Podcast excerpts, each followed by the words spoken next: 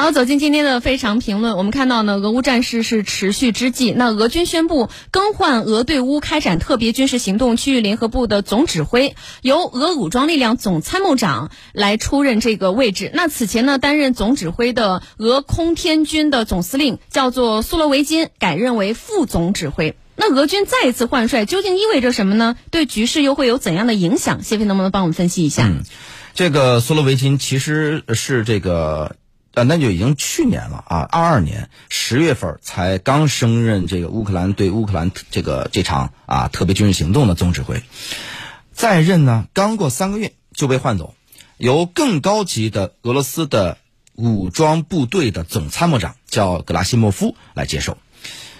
说说实话呀，呃，这个有很多的在国际上研究俄罗斯的一些这个事务的一些专家。啊，包括呢，我们所了解到的俄罗斯国内的一些啊研究这方面的问题的这个人士啊，在探讨的时候都在说啊，包括我就说，包括俄罗斯国内的一些啊，无论是媒体的也好，或者是这个啊一些智库的这个学者也好，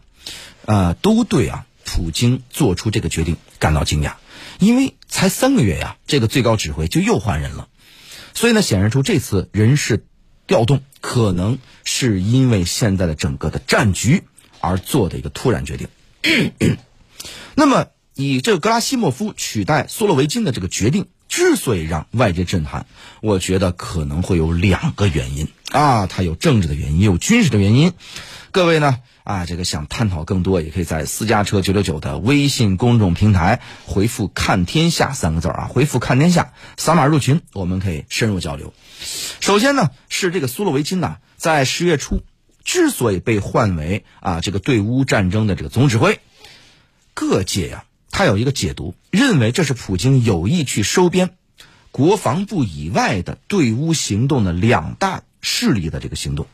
你看，当时啊有一种说法说哈尔科夫永远属于俄罗斯，是吧？这个宣传口号言犹在耳。那么俄罗斯就经历了哈尔科夫数千平方公里土地的这个丢失。哈尔科夫是什么呢？是乌克兰的第二大城市。那么，呃，一个不是很恰当的类比啊，但是呢，就是这样的说，可能大家会更明白，有点像，哎，这个俄罗斯的，呃，这个这个这个这个莫莫斯科。啊，和另外一个叫这个列宁格勒，现在叫什么城市来着？他他还去过，现在忘了那个那个那个城市现在的名了。但当年叫列宁格勒，是吧？这两个城市，或者或者再简单一点说吧，有点像北京、上海啊，是吧？这么一种关系，就是这个基辅和哈尔科夫的关系。哈尔科夫属于乌克兰一个比较发达的这么一个啊现代化的这么一个城市啊。嗯，那么当时呢，这个俄罗斯。就失去了哈尔科夫啊数千平方公里的这个土地，那么针对顿涅茨克乌控区的北方战线呢，则是全面的瓦解，连原本已经收获囊中的卢甘斯克也变成了乌军反攻的对象。所以呢，无论是乌克兰的这个在俄控区的这个地方领导，还是来自于啊这个。对乌作战的车臣领导人这个卡德罗夫，以及啊坐拥数万精兵的这个瓦格纳雇佣兵，他的领袖叫普里戈金，是吧？都公开向国防部长绍伊古和格拉西莫夫等人啊这个开火，当中言辞激烈啊，甚至还有一些说什么呢？你们应当这个谢罪啊等等这些言论。而苏洛维金呢，则是卡德罗夫和包括这个普里戈金，是吧？就是咱们所谓的国防部编外的这个战斗群体的两个领导人，就是一个车臣领导人，一个是瓦格纳领导人，是吧？他们呢都是这个苏洛维金的坚定的支持者。普京呢把这个苏洛维金呢任命为对乌总指挥，因此啊，有人就解读为认为是团结俄罗斯国内所有安全力量的这么一个决定。其后呢，在顿涅茨克集中攻打啊，目前唯一的啊俄罗斯主攻点巴赫穆特的这个瓦格纳军团，也明显得到了苏洛维金的支援和配合。苏洛维金也被视为最终说服普京退出啊这个赫尔松的关键性的人物。当时俄罗斯退出赫尔松，说实话也引起很多人的这个啊这个震惊啊，说怎么俄罗斯最后打成打成这个样子了，直接从宣布说赫尔松是我们的土地，直接甚至到最后我放弃这个地方，我退这被被打走了，退出去了，是吧？这是一个下了一盘什么样的大棋呢？过去几个月，啊，国防部长绍伊古和和这个啊，咱们说这个总参谋长啊，是吧？格拉西莫夫，啊，有可能会被免职，甚至有一段时间传言说绍伊古很长时间没出来，他是被软禁了，是吧？等等这些消息啊，这个有有所耳闻。所以呢，一些这个人认为，这两个人之所以能够保全位置，全是出于普京呢暂时维稳的考虑。然而啊，让这个普里戈金呢，就是瓦格纳的这个领导人普里戈金，在乌克兰战场上扮演更出色的角色、更重要的角色，这个决定短短三个月之后，普京却又改变了决定，重新扶起了国防部支持的人物去主理啊乌克兰的战事。那么呢，这个是否就意味着，啊，普京已经受够了这个，呃，像车臣武装呀、瓦格纳军团呀之类的编制外、体制外的这些战斗力呢？哎，如果如此的话，为何普京会在短短三个月内做出两次一百八十度的这个大转弯呢？好，那么另外一方面，我们从军事层面解读，这个苏洛维金和普里戈金呢，确实表现。咱们用河南话说不咋地，是吧？曾在叙利亚以空袭战术让这个阿萨德政权最终获得决定性优势的这个苏洛维金，一上任就开展了针对乌克兰各地能源基础设施建设的这种导弹的袭击、无人机的袭击，使得乌克兰大片地区啊要在这个停水、停电、停暖气的情况下度过冬天。当然不是这个完全停啊，是中间这个时来时停，时来时停。这个战术转向啊，一度让欧美国家担心。乌克兰呢，这个老百姓扛不下去，他扛不下去以后呢，你想停水、停电、停暖气，而且呢，现在又处于这个乌克兰寒冬啊，乌克兰寒冬比我们这个地方要冷得多得多呀，他可能要零下的，我说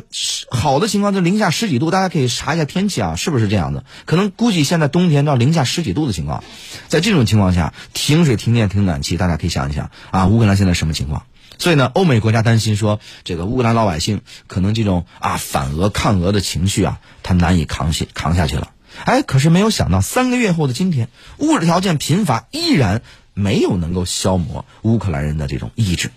而呢，同一时间，俄军的这种袭击的频率哎开始降低，这就是符合了外界的猜测。什么猜测呢？俄罗斯国内的这种精确打击的制精确制导的武器，确实啊存量不足。是吧？啊，这种情况呢，啊，可能也是大家猜测是怎么样。而且呢，俄罗斯从去年夏天以来开始试图攻克这个巴赫穆特。那么在普里戈金的这个猛攻之下呢，俄方乌方死伤惨重。但是所谓的死伤，严重的死伤，没有明确换来一个明确的战果，是吧？这个普里戈金在一月十号宣布已经夺得与巴赫穆特相距不足十公里的小镇，叫做索雷达尔啊。但是之后，俄乌两国官方也都没有明确这个消息，而且呢，在苏洛维金啊、普里戈金主导战事之后，俄军也没有大规模，呃，虽然就是没有大规模的失去已经夺得的土地，但是呢，这种僵持局面与这个普京啊当时宣布四个地区入俄的这种战争目标，这种下限战争目标的下限相距甚远，而且人们也难以得知。这到底是因为现在秋冬季节，因为这个土地啊普遍因为下雪普遍比较泥泥泞，战争难以这个再打下去了，所以呢就是目前停止阶段，还是说真的是因为这个苏洛维金和普里戈金两个人呢有效的领导导致的结果？所以我们说在军事层面上啊，这个确实也是打的不怎么样。那么呢？根据俄罗斯国防部的说法，以总参谋长啊格拉西莫夫主掌的这个乌克兰战事是要提升领导层级，改善俄军管理的素质和有效性。换走苏洛维金，可能真的跟后场的后者的这个战场的这个表现有关。你看，最近就传言啊，近几个月以来，盛传俄罗斯可能会在新一年发动另一波大规模攻势，有可能从卢甘斯克做这个哎推手，也有可能从这个白俄罗斯南下。再到基辅，所以呢，格拉呃这个格拉西莫夫的任命有可能跟这波的攻势也有关系。我们说呢，这个呃，俄罗斯国内的这个这个整个的情况呀，非常的混乱。那么乌克兰在元旦的时候对顿涅茨克是吧啊进行了一个呃他的一个临时军营遭到导弹袭击，造成了啊八十九人死亡，原因竟然是军人在这个营区之内使用手机，使用手机信号被这个乌方给锁定，于是定位打击。这就显示出来，苏洛维金的领导下没有能够改变俄乌开战之初已经存在的军内的这个纪律问题，所以呢，哎，也希望格拉西莫夫能够解决这个问题。那么，另外呢，值得人们怀疑的是，格拉西莫夫呢，在这个哎俄乌呢开打之时，其实他已经参与其中了。作为武装部队总参谋长，对于这个战况不顺、战况不利，我认为是责无旁贷。那么，如果他对如何打破乌克兰战场僵局有什么高见，或者说扭转现在颓势有什么高见的话，那一早就展现出来了。说，相较于上任前领导，呃，上任的这个前领导，在这个乌克兰表现的啊比较不错的苏洛维金，格拉西莫夫啊，看似啊这个任命恐怕很难改变这个战争的现状，很难改变现在扭转这么一个战局。我们就说呀，这个阵前换将乃兵家大忌。无论是这个格拉西莫夫主管乌克兰战事的决定是出于政治因素，还是战争本身的因素，还是两者兼备吧，我们也由此可以推断出，敢于再犯这个我们讲的兵家大忌啊，那么普京呢，的确是对于现在啊这个在乌克兰战场上的俄军的表现是